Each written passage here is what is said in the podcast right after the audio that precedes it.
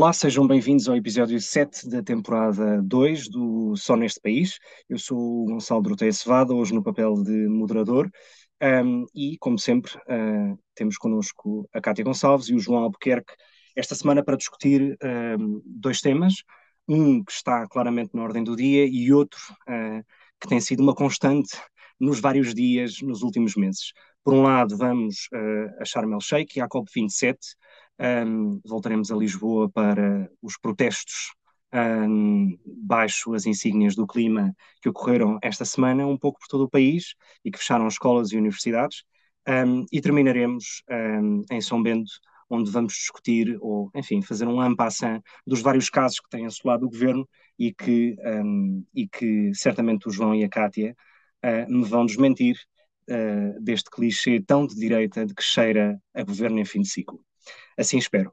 Um, vamos então começar pela COP27 uh, ah, e eu começo por ti, Kátia, uh, com duas perguntas.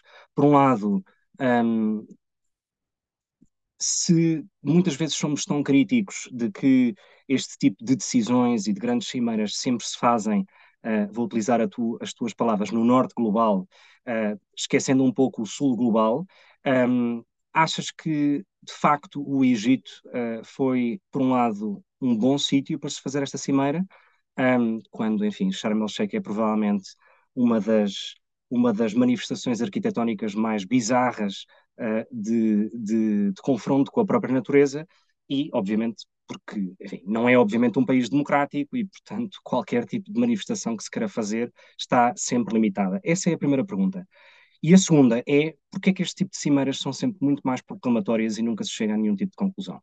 Em primeiro lugar, olá aos nossos ouvintes. Um, em relação às perguntas, eu não acho que o Egito, em particular aquela, aquela cidade, seja provavelmente um, a melhor localização para se efetuar a, COP, um, pelas questões que levantaste, as questões democráticas relativamente ao Egito, e porque tenho lido relatos de que a segurança tem sido bastante apertada e que, como bem referiste, a possibilidade de manifestação ou de contestação é mais reduzida do que, do que noutros países, como vimos em, em Glasgow, um, em que tiveste vários movimentos um, orgânicos que foram protestando durante as semanas um, da COP, em que eu própria estive para ir, mas depois acabei por não ir, por causa da pandemia. Um, portanto, eu acho que um, não, não é o melhor lugar. Era e, e, e referiste muito bem a, a, questão da parte arquitetónica. Uh, era quase como, para mim, era quase como fazermos um, uma COP no Dubai, que seria pior ainda, não é? Porque, de certa forma, uh, tem uh, o património e a riqueza do Dubai são construídos pela indústria petrolífera e uh, há uh, uma transformação da paisagem e da natureza um, que para mim aquilo é horrível, absolutamente do mais feio que possa haver, que é só betão uh, e areia. Um, mas um, e não, não vou alongar mais so, sobre este assunto, porque não tenho realmente mais nada a dizer. Mas tendo escolhido aquele sítio e tendo ocorrido lá, uh, mais uma vez é uma desilusão, o, o que tem saído e o que está a ser decidido. Um, é uma desilusão, em parte, porque, para além um, dos. Há sempre lobby, não é? Da indústria dos, dos combustíveis fósseis. Uh, este ano há ainda mais lobbies, estão 600 representantes da indústria fóssil, um aumento de 25% em relação à última, um, à última COP. Um, isto pode ou não ter a ver com a localização, não faço ideia. Um, não acho que o Egito uh, seja também um bom representante, uh, em, em, parte pelo regime que tem, uh, do, daquilo que o Sul Global procura, ou daquilo que realmente ajudaria o Sul Global um, a lidar com as alterações climáticas. Um, até ao momento, a linguagem de um, phase down uh, ou seja, diminuir o consumo de combustíveis fósseis ou eliminar por completo o consumo de combustíveis fósseis, continua removida do acordo. Uh, isso um, é para mim o ponto mais essencial. E também me parece um, um enorme contrassenso que nós estejamos numa situação que é maioritariamente causada pelo uso uh, de combustíveis fósseis, que a indústria saiba desde 1959 que uh, os combustíveis fósseis iriam levar-nos a uma situação de desastre climático, que em 70, nos anos 70 e 80 já estivesse a fazer investigação um, científica na medida de tentar compreender, que tenham modelos de clima bastante robustos um, e que a Exxon tenha de facto até um, entrado na parte da investigação da remoção uh, da captura de CO2 um, ainda nos anos 70 e 80 um, e que essa indústria tenha lugar sequer à mesa. Uh, eu acho que eles, no fundo, deviam ter lugar no tribunal. Agora, à mesa da COP, uh, não. Um, um, foi hoje de manhã dito que a União Europeia conseguiu uh, uma espécie de acordo uh, num fundo para uh, auxiliar os países uh, do sul global com as alterações climáticas, quer com a mitigação, quer com a transição energética. Isso parece-me um ponto positivo no geral, mas de certa forma nós já tínhamos no Acordo de Paris alguma estrutura em relação a isso, mas os principais uh, contribuidores financeiros eram a União Europeia e os Estados Unidos da América. A proposta que a União Europeia apresenta hoje, há um alargamento do, dos, dos, países que são financiadores, um, o que, na minha opinião, remove um bocado a responsabilidade histórica que a União Europeia e os Estados Unidos têm uh, na questão das alterações climáticas, uh, porque realmente a responsabilidade histórica é nossa e temos uh, países como o Paquistão, que emitem 0,5% das altas um, dos gases uh, e que têm consequências económicas absolutamente avassaladoras as, as cheias que eles lá tiveram, uh, e, e, mesmo em termos de, de, direitos humanos, temos milhões de pessoas que foram deslocadas. Uh, o auxílio que foi pedido pela, pelas Nações Unidas só chegou a 20%. Um, e, portanto, há, obviamente, um, uma falha a todos os níveis de, uh, de compromisso por parte dos países, uh, que continuam a recusar-se a, a, a, aceitar um texto que diga que temos que deixar de utilizar combustíveis fósseis, que é o realmente necessário, que aceitam que uh, o lobby da indústria esteja lá presente à mesa de negociação. Um, e que de certa forma continuam a chutar a bola para a frente e a tentar adiar uh, uma decisão que vai ter que vir mais tarde ou mais cedo um, e que é, é, é, incontornável porque eu acho que neste momento já ninguém deverá ter dúvidas, nós estamos com o outono uh, mais quente desde que há memória na Europa um, e, e, vai continuar a ficar pior. Uh, e nós continuamos a, a, agir como se tivéssemos algum tipo de controlo sobre isto. Não temos.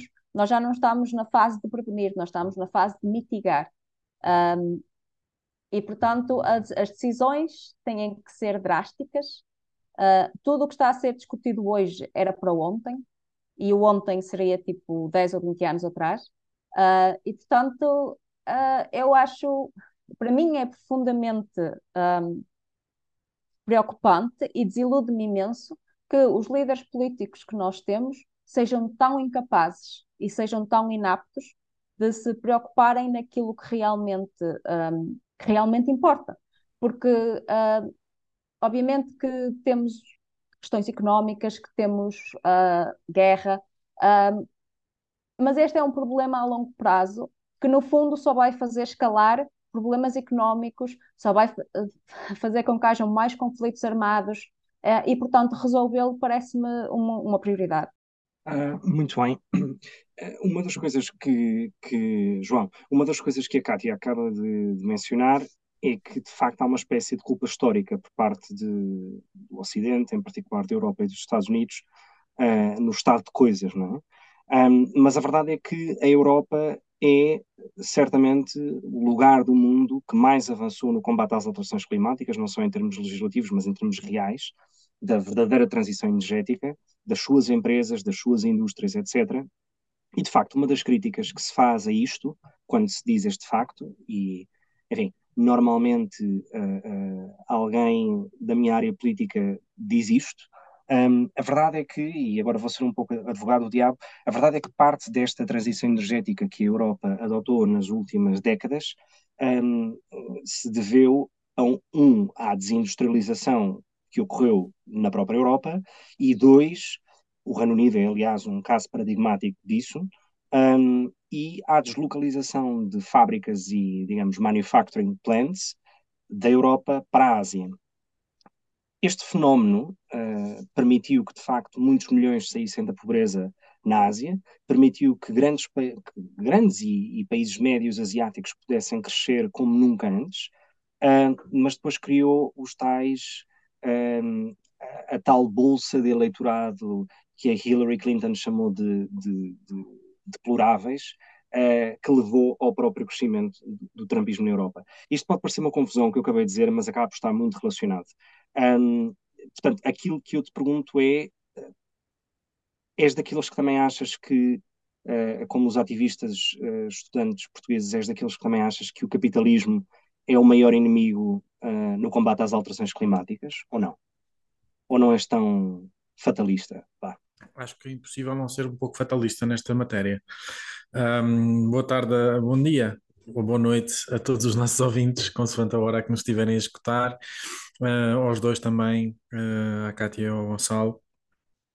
Uh, e, e, eu começava por dizer que se posso concordar contigo na, na, na afirmação de que, de facto, a Europa, e em particular a União Europeia, tem sido um dos agentes mais empenhados na, na, na, adoção de políticas enquanto bloco para o combate às alterações climáticas, a verdade é que hum, eu diria que há uma grande percentagem desse combate que a União Europeia aceitou externalizar. Externalizar no sentido em que hum, nós temos oposições fortes em Portugal e noutros países, uh, por exemplo, à extração mineira, e vemos grandes movimentos uh, de, das comunidades e das populações a dizerem que não querem a extração mineira, uh, seja do lítio, seja de outros minérios uh, importantes, à porta de sua casa, mas fechamos por completo os olhos à extração mineira quando ela ocorre em África ou em, em países da, da América do Sul. E eu tive a, a felicidade de, esta semana de reunir com um grupo de uh, ativistas de países do sul global, como tu referiste. Uh, uh, a exceção do sul foi um, um representante de uma, de, de uma comunidade nativo-americana, indígena, do Texas. e, um, e uma outra ativista do, do, do Kurdistão turco. Uh, portanto, foram, uh, foram, exceções, mas o resto eram, sobretudo, era Senegal, uh, Uganda, México e Peru. e não é que tivessem trazido nenhuma novidade, no sentido em que eu acho que neste momento não há ninguém que possa clamar desconhecimento sobre a intervenção das, das, das empresas uh, ocidentais ou do norte global nestes países e o impacto que isso tem nas suas comunidades, mas é muito diferente ouvi-lo em primeira mão e ouvir daquelas pessoas como as empresas europeias, eh, nomeadamente a Eni, a, a Shell, a Total, continuam a destruir ecossistemas de uma forma absolutamente devastadora uh, eh, um, para uh, uh, o continuar das atividades extrativas, quer de petróleo, quer de gás. Mas isso não te parece, desculpa, isso não te parece que seja talvez uma lacuna dos próprios sistemas legislativos e regulatórios dos países onde essas empresas operam, uma vez que criam emprego, têm explico, não, milhões de benefícios fiscais associados não, à sua própria operação aí, etc. Ou seja, é... talvez se calhar seja uma lacuna do lado do país que as recebe. Em todos estes casos, em todos estes casos, os relatos que foram tidos, que, que, que foram transmitidos, foram que as comunidades uh, afetadas pela, pelas atividades económicas uh, ou, a, ou a ocorrer ou projetadas manifestaram fortemente a sua oposição à, à realização destes projetos. o, o pipeline da, da África uh, Oriental que está a ser muito promovido pelos chineses e que vai destruir uma grande parte uh, de floresta, uh, foi fortemente uh, contestado pelas comunidades locais porque destrói o, seu modo de o seu modo de vida, afeta, afeta acesso ao la aos lagos. Afeta... Mas a minha pergunta é, porque a culpa eu, eu, é europeia? Mas eu, mas eu, mas eu respondo, eu respondo, eu respondo e concluo descrevendo o que é que aconteceu a seguir a esta contestação. É que depois desta contestação, aquilo que acontece é que as empresas, através do acesso que têm aos uh, legisladores dos países, obviamente por uh, favorecerem essa visão do interesse económico do, dos países, conseguem alterações legislativas ou de outra natureza para permitirem a, a, realização desses investimentos que são fortemente contestados pelas comunidades locais. E, portanto, eh, eh, eu não diria que isso acontece porque há uma capacitação repentina das populações dizer sim senhor, isto afinal vai nos beneficiar economicamente, portanto vamos lá deixar avançar com isto. Não, há de facto autoridades que se sobrepõem aos interesses expressamente manifestados pelas, pelas populações, contrários àquilo que são os modos de vida de grande parte destas, destas comunidades. Portanto, eu acho que nós aprendemos ou, ou, ou aceitamos viver bem com a externalização dos custos associados quer à transição climática, quer à continuação de atividades eh, eh, eh, de exploração de combustíveis fósseis. Mas sabes que, se tu pensares, foi o cartão de saída para muitos desses países saírem de, da pobreza extrema. E ao mesmo tempo, e ao mesmo tempo destruir, e ao mesmo, ao mesmo tempo destruir ecossistemas Uh, uh, eu não não, mas eu não digo não, mas há, mas há um trade-off aqui. Uh, ou seja, não vale a pena ignorar que há um trade-off aqui e que, as, e que essas empresas europeias que, como dizes, destroem os ecossistemas, a verdade é que criam uh, uh, economia nesses países onde operam, sabes, dão emprego às pessoas, etc. Sabes porque é que isso não é verdade? Portanto, sabes porque é que, sabes porque é que isso não é verdade? Desculpa, Kátia, estar só a responder. Sim, sim, a razão pela qual isso não é verdade é porque os retornos financeiros desses investimentos e os produtos extraídos vêm para a Europa e vêm para os Estados Unidos, não ficam nos territórios, nem a riqueza gerada pela, pela, pela extração, nem, o, nem o, o a matéria-prima dessa extração. Mas eu volto então à mesma questão. Talvez o problema não seja os jogadores, seja o jogo. E esse jogo uh, uh, segue regras que, onde, onde quem as dita também são os dirigentes locais desses países. Portanto, quer dizer, uh, tu extrais pro, um, lucros desses lugares ou fazes livre circulação de capitais e não tens imposição à livre circulação de capitais porque esses países optaram expressamente por esse tipo de, de, de mecanismos. Portanto, quer dizer, não há inocentes aqui. Ou seja, eu só quero dizer que, uh, uh, e com isto passa a Cátia, não, não me parece que seja intelectualmente justo colocar o ónus da culpa todo do lado das empresas e do lado das tais empresas europeias. Há obviamente culpa e há obviamente excessos, mas também há uma negligência brutal por parte das autoridades locais. Eu acho que eu vou deixar a Cátia responder, eh, tenho quase certeza que ela vai dizer coisas parecidas, mas eu acho que só respondendo a isso, acho que há uma conjugação dos dois fatores. Estás a falar de Estados em que uh, os sistemas institucionais uh, e democráticos muitas vezes são permeáveis ou não são, não têm a, a solidez de resposta uh, e, e, dos mecanismos de resposta, podem ser eventualmente mais permeáveis a esse tipo de, de, de, de pressões. Eu não acho que isso seja muito diferente dos, dos países europeus não será na mesma dimensão, mas nós também somos muito permeáveis a isso. Kátia. Um, vou falar de algo que pode parecer estranho, vou falar de tomates, uh, mas tem tudo a ver com, com este assunto. Um, a União Europeia tem um, um, acordo bilateral com o Ghana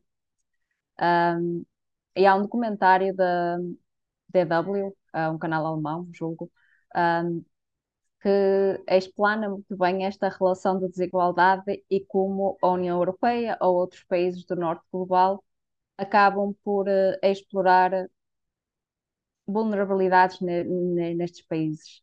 Um, então, o Ghana tinha uh, muitos agricultores uh, que cultivavam tomates e que vendiam no, no, no, no mercado local, uns aos outros e dentro do próprio país.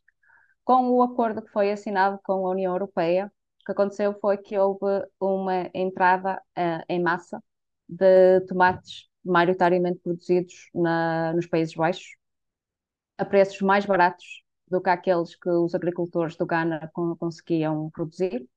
Uh, e o que depois aconteceu foi que esses agricultores ficaram, obviamente, sem empregos, sem fonte de subsistência, e muitos deles uh, emigraram para a Europa, uh, alguns de forma ilegal, e trabalham no, na Itália, na, na, na, parte, na indústria agrícola, não é?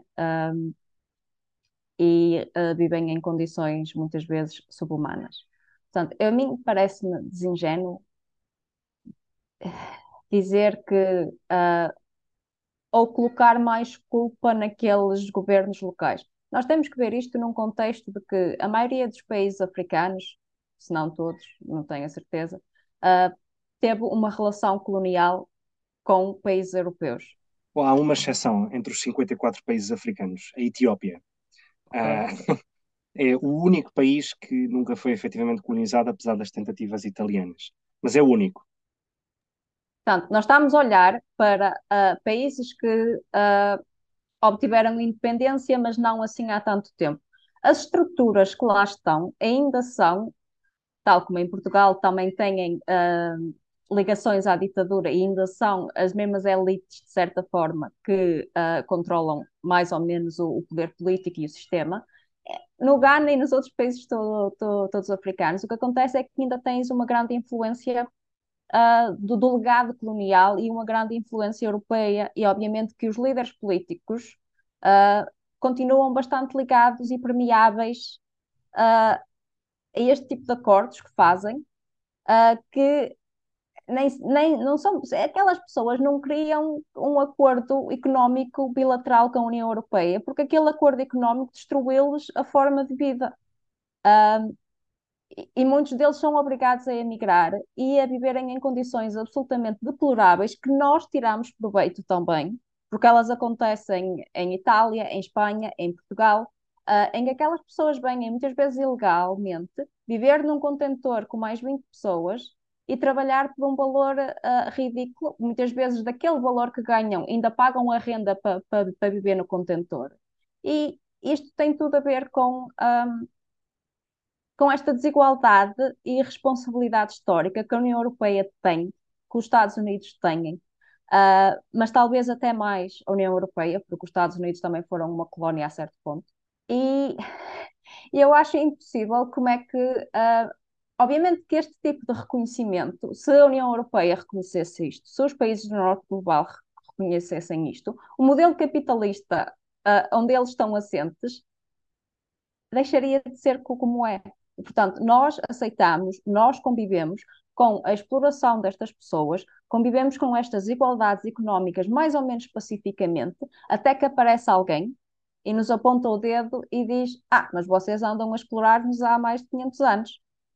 Uh, e aí já ninguém quer uh, reconhecer que, que, de facto tem responsabilidades. Eu, eu, tenho dúvidas que as relações de poder entre, entre países, coloniza, países que eram colonizadores e, e, países que eram antigas colónias seja exatamente essa que tu descreveste. Aliás, na segunda parte do programa até podemos falar sobre essa relação, por exemplo, com Angola, em que é, é precisamente o contrário, em que é a ex-colónia a colonizar o país, o ex-colonizador. E, portanto, eu, eu, é como digo, eu não, não, não, não alinho na inocência total dos, dos, dos países locais. Um, e, e, quer dizer, os acordos não são unilaterais, são assinados não, de maneira bilateral. São, portanto, quer dizer... Eles não são inocentes, porque obviamente que, que alguém vai lá e assina, e, e esse claro. alguém é do lado deles. Agora, a minha questão é que eu acho que esse alguém uh, ainda descende de uma. Ainda descende. Descende e. De uma e certa só... oligarquia local, talvez. Sim, uh, e que essa oligarquia está relacionada também com o processo colonial e com aquilo que foi, que foi lá deixado como legado. Um, para, eu não acho que tenha que haver uma, uma relação direta com os ex-colonizadores, mas talvez seja uma nova forma de neocolonialismo local que os próprios locais fizeram. Há um livro do ex-correspondente do Financial Times na Nigéria, um, que se chama A Pilhagem de África, em que toma o exemplo de Angola muito, de maneira muito concreta, e quer dizer, a elite angolana, uh, em, começando pela família dos Santos, aos generais, etc., não tinham grande relação com, com, com, o salazarismo e com o regime da época. Foi uma nova elite que se constituiu, e isso, o de Sousa Santos tem uma teoria muito interessante sobre isso, e até é estranho que eu o cite, mas a verdade é que aqueles que eram os movimentos uh, eh, um, eh, de protesto, quando chegam ao poder, adquiriram os vícios do poder, e vice-versa. E, e, é assim que, uh, uh, na lógica dele, uh, a história evolui é entre, entre essa substituição do poder versus o protesto. Mas, enfim. Eu, é outra discussão. Eu, exato. Eu, eu queria voltar ao tema das alterações climáticas e ao tema dos ativismos que ocorreram esta semana em, em Portugal, nomeadamente em Lisboa, a Faculdade de Letras e em algumas escolas, como a Antónia Rui, por exemplo. Um, e vimos uma espécie de um, um, um, duelo à antiga quase entre, entre aqueles que reconhecem ou admitem legitimidade às ocupações das escolas, ou às invasões de aulas, à interrupção de exames, e aqueles que acham que as causas uh, uh, que estes manifestantes, estes estudantes dizem defender, devem ter um, uma, uma valoração no sentido moral quase superior uh, aos detalhes das interrupções. Uh, João, vou começar por ti agora e tentar perceber o que é que tu achas. Alinhas o termo do João Miguel Tavares que diz que isto são revolucionários parasitas, uh, subscrita pelo João Miguel Judice, um, uh, e que estão a ser instrumentalizados pela extrema-esquerda, nomeadamente pelo Bloco de Esquerda, um, ou achas que de facto um, são inocentes e, e, e muito, muito crentes daquilo que defendem.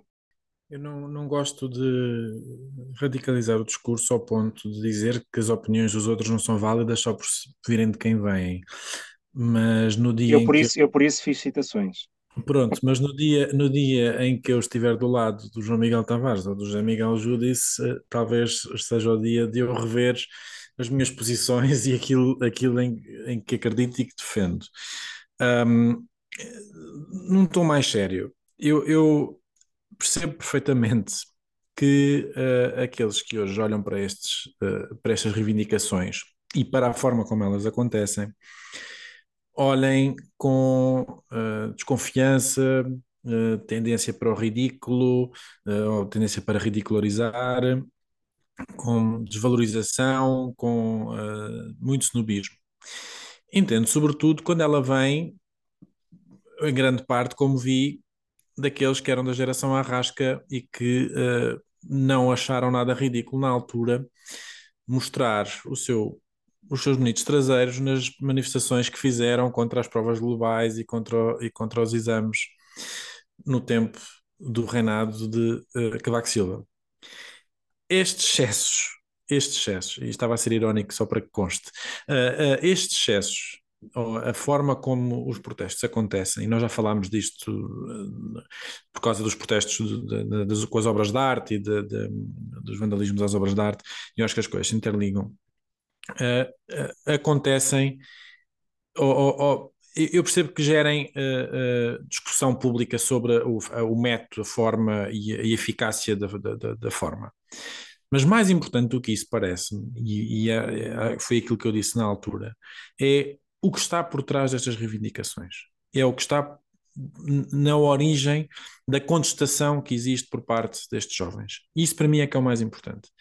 É nós percebermos que eu, quando entrei para a faculdade, portanto, quando estava na idade destes, destes, destas, destas pessoas que agora estavam envolvidas nestes protestos, não havia ninguém, ninguém dos meus colegas, isto foi há menos de 20 anos, uh, não havia ninguém dos meus amigos que uh, falasse do facto de não vir a constituir família por causa do impacto que isso viria a ter no planeta. Isso não era, era um não assunto, era um não tema. Não, não era uma preocupação nossa. E não acho que nenhum de nós daqui do, do, do, do programa isso tivesse sido uma, uma preocupação naquela altura. Estes, estes, não é miúdos no tempo projetivo, mas nestes jovens, isto é uma preocupação. E esta, esta preocupação é sintomática da perspectiva que têm e da ansiedade que provoca olharem para o futuro e não verem uma vida melhor ou sequer terem a possibilidade de verem um futuro. Eu acho que isso é. João, eu percebo o ponto e, e, e parece-me que, de facto, a razoabilidade com que o defendes é, é, muito válida e o alinho, exatamente. O ponto é quando tens um, uma certa reação, quanto a mim, muito radicalizada um, e um tanto ou quanto quase exageradamente fatalista, em que um desses jovens, uh, em prime time, diz daqui a sete anos estamos todos mortos. Repara, a credibilidade que se dá depois a isto é próxima de zero. Um, e esse é o medo, é que, é, é, é, que isto funciona um bocadinho como uh, os extremismos da extrema-direita do trumpismo, que é como reação a isso, uh, uh, surgem a contra-reação que é igualmente radical. E esse mas, é o mas, ponto. Repara, mas é que esse discurso, mesmo esse discurso, mesmo essa afirmação, que pode parecer radical para uma pessoa em Portugal ou para uma pessoa na Europa, não é radical até porque para... não tem base científica. Não, não, não. A verdade, a verdade Daqui a é... sete anos estamos todos mortos, quer dizer. Não, não. Estamos todos mortos. Pronto. Obviamente, estamos todos mortos é uma hipérbole. Mas a verdade é que tu tens, já hoje, e não é, não é de hoje, não começou hoje, não começou agora, tens pessoas que morrem por causa dos efeitos das alterações climáticas. Sem dúvida, sem dúvida. Uh, uh, e, portanto, para quem essa ideia de. Não somos todos, e se calhar não somos nós, mas há muita gente para quem essa frase uh, soa como verdadeira, porque eh, as suas comunidades e as suas vidas desaparecem ou podem desaparecer por causa do impacto das alterações climáticas. O mais curioso é que nesses sítios mais, mais fustigados pelas alterações climáticas, destes cheias, secas, etc., uh, eh, essas pessoas não se podem manifestar. Um, não, nem é sempre, um nem sempre, nem sempre, isso não é, isso não é verdade. Isso não é verdade.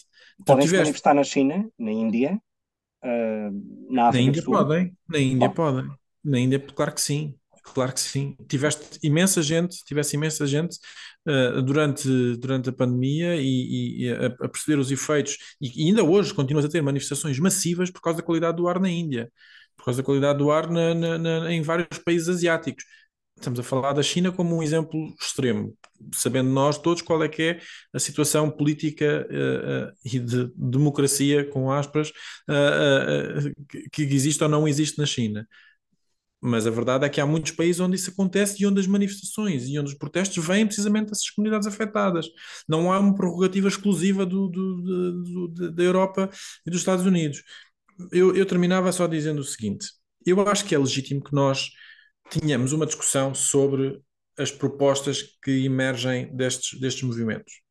Sejam eles orgânicos ou inorgânicos, ou, ou, ou sejam eles mais concertados ou menos concertados acho que é legítimo. Eu ouvi uma coisa de alguns ativistas que apontava uh, uma ideia de retrocesso. Uh, eu ouvi isto no podcast do Daniel Oliveira, na entrevista que fez, quando perguntados sobre o aeroporto, a resposta que deram, um pouco embrulhada, é certo, mas a resposta que deram foi: eh, temos que nos habituar uh, a pensar num mundo sem aeroportos e investir na ferrovia e etc. Não, não, não foi uma ideia de melhoria daquilo que existe, adaptada à realidade de um mundo globalizado, foi uma ideia de, no meu entender, retrocesso. Eu acho que é legítimo que nós entremos na discussão sobre, este, sobre estas propostas e, este, e a tenhamos de um ponto de vista sério. Aquilo que me parece absolutamente errado é desconsiderarmos e desvalorizarmos por completo as propostas antes de as percebermos, antes de percebermos de onde é que elas vêm, de que lugar de angústia e de ansiedade relativamente ao futuro é que elas vêm e de que forma é que nós podemos de facto dar uma resposta a estas pessoas que clamam uh, uh, desta maneira.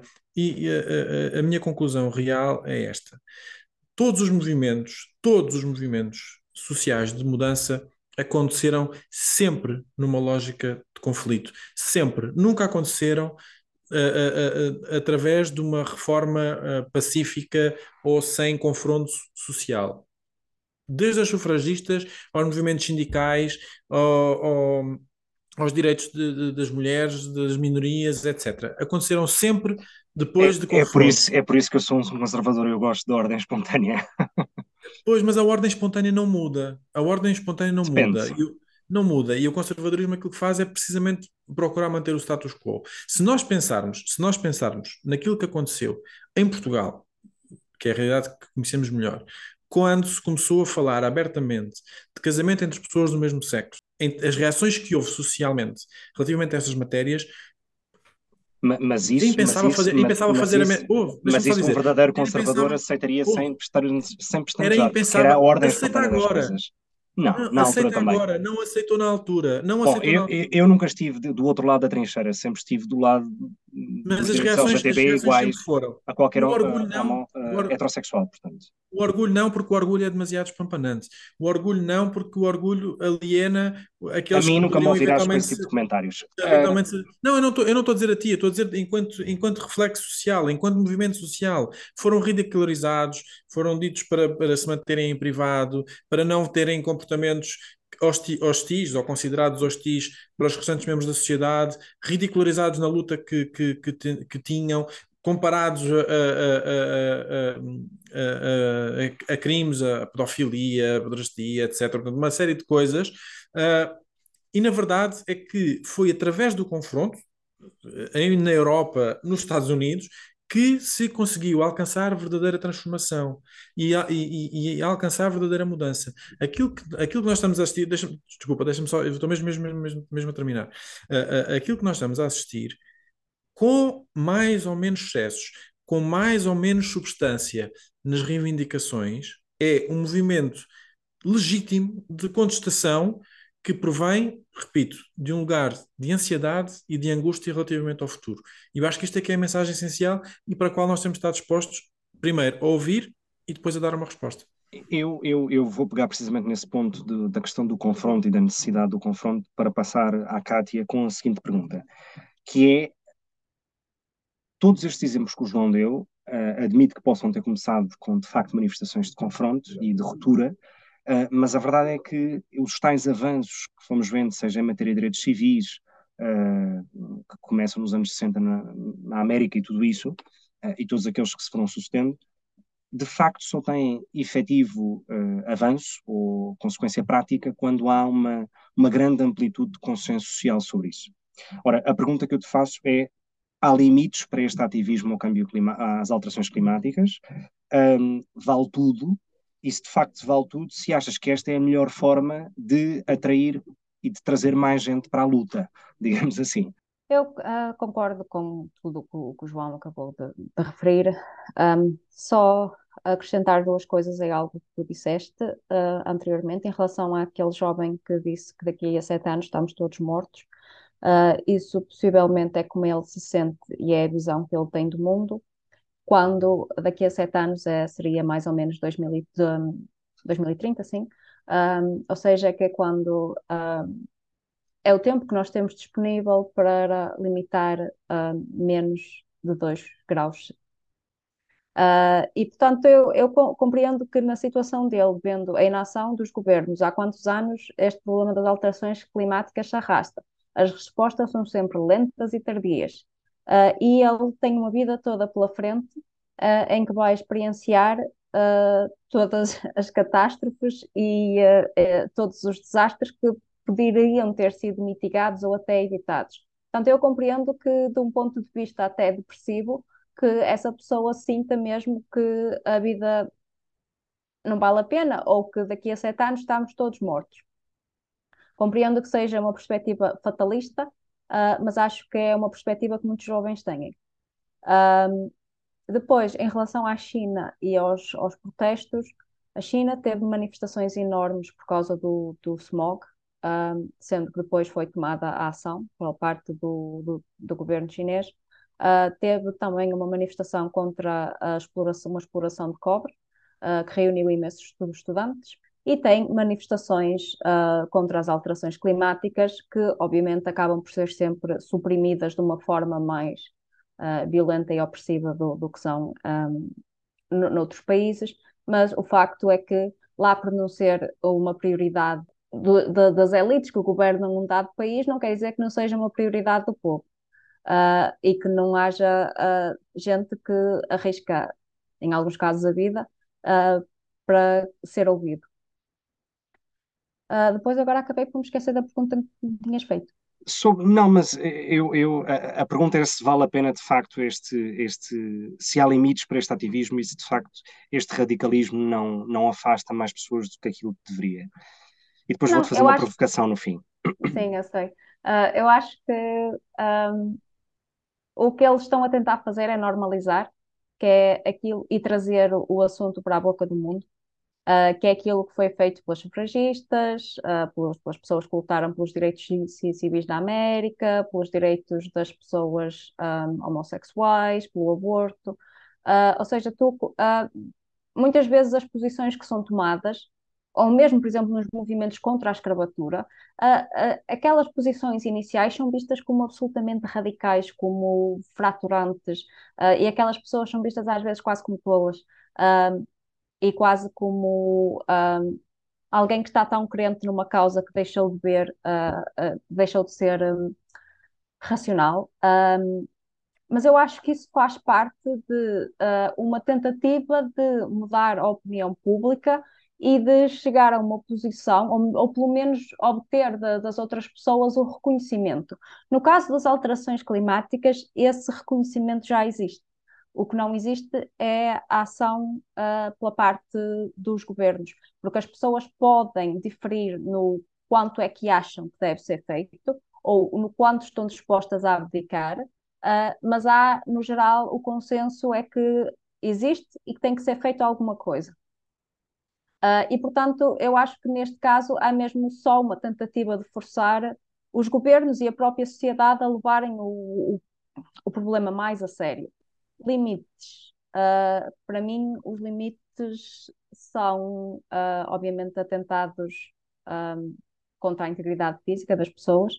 Um, e, um, de resto, pessoalmente, para mim, eu não tenho problema com ocupações de edifícios, não tenho problema com uh, danos de propriedade privada, desde que sejam infligidos às empresas petrolíferas uh, porque são elas as, as reais responsáveis, assim como, um, assim como eu acho também muito necessário apelar uh, para que essas empresas sejam, no mínimo, taxadas, mas tendo em conta uh, aquilo que elas sabem e há quantos anos sabem, eu acho que um procedimento em tribunal seria mesmo o ideal, porque há ali muita responsabilidade um, e há, há muita. É, é quase como a indústria do tabaco, que tentou esconder durante anos os efeitos que o tabaco tinha. É, a indústria petrolífera também tentou esconder durante décadas uh, o que é que iria acontecer. Ah, muito bem, eu não, eu não vou responder a isto, porque senão não perderíamos aqui outro programa, uh, mas fica a nota de que eu não concordo com, nem com os métodos, nem com, com grande parte do discurso. Mas quero só fazer uma provocação à Kátia, antes de passarmos para o segundo tema, e uma provocação muito telegráfica, que é um, tens alguma coisa a dizer àqueles que criticaram e que troçaram uh, do uso, uh, do mau uso da língua portuguesa uh, nestas manifestações? ou também estás solidária com essa parte? A língua é viva, usem-na como, como, quiserem. Muito bem, a resposta foi telegráfica. Um, passamos então ao nosso segundo tema, um, que tem que ver com enfim, os vários casos que têm assolado o governo. Uh, não vamos aqui fazer uma análise cronológica de todos aqueles que aconteceram desde, desde que o governo tomou posse, um, há mais de seis meses, e, e, e, focar um pouco naqueles das últimas duas semanas. Por um lado, uh, a polémica entre uh, Carlos Costa e António Costa, por alegada pressão por parte do primeiro-ministro a uma entidade um, independente, um, e, e, a questão das nomeações eh, ligadas a, a, Miguel Alves, eh, a Tiago Cunha, etc. João, tens alguma coisa a dizer sobre isso? Tenho. Uh, a primeira é que uh, esta, o ambiente que está criado permite, de facto, colocar no mesmo saco o caso do ex-secretário de Estado com o de um rapaz de 21 anos que foi nomeado para o governo de uma forma absolutamente legítima. Uh, e acho que este ambiente que, é, que está criado para colocar tudo no mesmo saco e dizer que é tudo a mesma coisa e que é o socialismo, uh, para usar a terminologia twitteira uh, de, de, de, alguns liberais da nossa praça, uh, é que é responsável por todos os males do país e do mundo, um, só interessa de facto a um, a um setor político da nossa sociedade e cavalgar essa onda a mim causa-me sempre muita uh, impressão e acho que é um mau princípio e um mau caminho. Agora, um, a minha questão aqui prende-se com. Eu acho que há toda uma legitimidade de haver escrutínio e é desejável que haja escrutínio sério, rigoroso sobre casos que envolvam uh, os, os uh, responsáveis e titulares de, de, de, órgãos públicos, de cargos públicos. Uh, aquilo que eu sinto, e no caso do Tiago Cunha que tu referiste, é que passámos a fase do escrutínio para entrarmos na fase do pelourinho. E eu, a pergunta que deixo é, perante o ambiente que está criado, não querendo eximir de culpas absolutamente ninguém, nem, nem escamotear, nem diminuir uh, a importância do escrutínio público de maneira nenhuma, é a pergunta que eu deixo é quem é que restará? Quem é que sobrará para fazer um, para se dedicar à causa pública e a, a, a, este tipo de cargos políticos quando o dano moral, reputacional e uh, pessoal em tantos aspectos é largamente inferior a qualquer intenção de, de, de, de dedicação ao serviço público que se possa ter.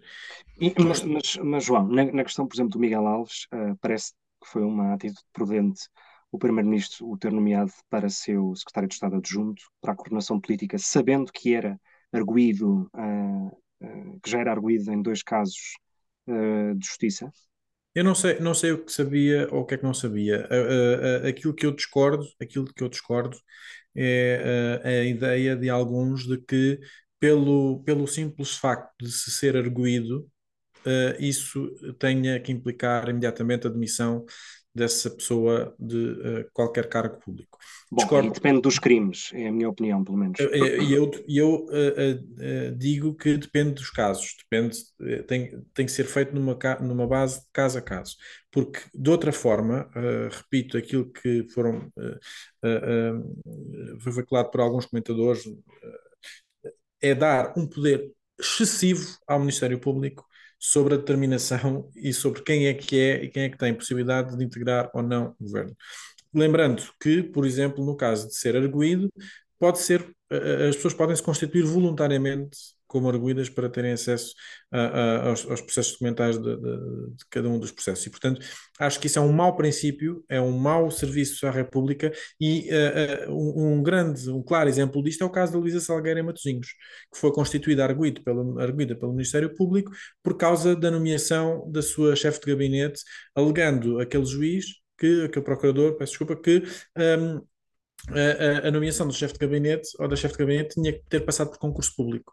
Isto é o grau zero da confiança no sistema político e é uh, diminuir por completo a capacidade que as pessoas têm ou a, a disponibilidade que as pessoas tenham para se dedicarem à, à causa pública. Um, quanto ao caso da Luísa Salgueiro, estamos totalmente de acordo. Parece-me. Já nem é uma questão de excesso de selo, é, é não perceber uh, é não saber distinguir e, e não, ao não saber distinguir cria confusão e essa confusão eu acho que é perigosa. Um, Kátia, uh, o que é que te parece em todos estes casos? Alinhas comigo de que de facto estamos perante um, uma sensação, há, uma sensação no ar uh, de fim de ciclo, quando ainda faltam quatro anos, ou isto é só uma cabala da direita que se reorganizou toda na Gulbenkian a assistir à apresentação do livro do Carlos Costa, um, e que, na verdade, o governo do Partido Socialista está up and running. Toda a direita, não. O Lobo Xavier e Manuel Ferreira Leite, não. O professor, o professor eh, Marcelo Rebelo de Sousa também não. Eu, a mim cheira-me que há muita gente que quer lavar a roupa suja em público. Um, em relação ao livro do governador, para mim a relevância daquilo é o disse que não disse. Fulano disse que X em 2000 e não sei o quê lá no Y disse que tal. Uh, são acusações que, que valem o que valem, criam muito ruído, mas para mim o que continua a contar, obviamente, que são decisões judiciais. Uh, e uh, temos assistido, por exemplo, no caso da, da deputada, da deputada não, da autarca do, do PS, em Matosinhos, uma decisão, um, um, o Ministério Público completamente fora de controle, na minha opinião, um, em relação ao Miguel Alves, eu não faço ideia do que é que uh, era sabido ou não sabido, o que é que era informação pública ou não. Um, concordo com a parte de que o afastamento de cargos públicos, ou para mim, o afastamento de qualquer profissão por, uh, por questões criminais, deve ser feito caso a caso e deve ser feito com base não só no tipo de crime, uh, mas também no como é que esse crime afeta depois uh, as funções que executa. Uh, não parece que o governo PS esteja em fim de ciclo. Um, portanto, aguardemos, mas uh, elogio, elogio os esforços da, da, da direita. Uh, incansáveis, certamente. Bom, um, e, como, e como estamos uh, em cima do tempo, um, passo desde já de novo a palavra à Kátia, uh, que hoje nos vai dar música. Que música é que nos trazes esta semana, Kátia? Trago uma música dos Dilinda, Movimento Perpétuo Associativo, que eu acho que é uh, muito boa para a COP uh, e para todas as reuniões, conferências ou quer que seja que tenham ocorrido sobre o clima, que é muito no estilo do Vão Sem Mim que eu vou lá ter. Muito bem, uh, Vão Sem Mim que eu vou lá ter. Um, e com música portuguesa, fechamos este episódio 7 do Só Neste País voltamos os três na próxima semana, um, ou talvez com um convidado, fica no segredo dos deuses. Uh, mas em todo caso, despedimos, tenham uma boa semana e até lá. Agora sim damos a volta a isto. Agora sim há pernas para andar. Agora sim eu sinto otimismo. Vamos em frente, ninguém nos vai parar. Agora não, que é hora do almoço. Agora não, que é hora do jantar. Agora não, que eu acho que não posso. Amanhã vou trabalhar.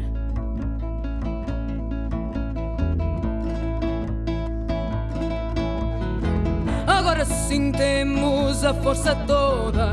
Agora sim há fé neste querer. Agora sim só vejo gente boa. Vamos em frente havemos de vencer. Agora não, que me dói a barriga. Agora não, dizem que vai chover. Agora não, que joga o Benfica.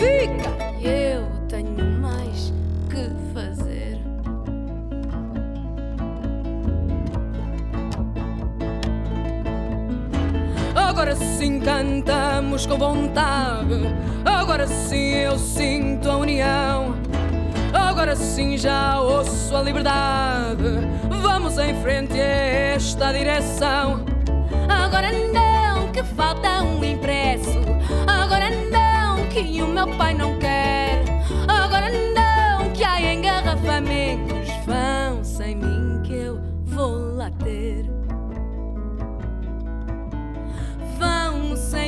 give.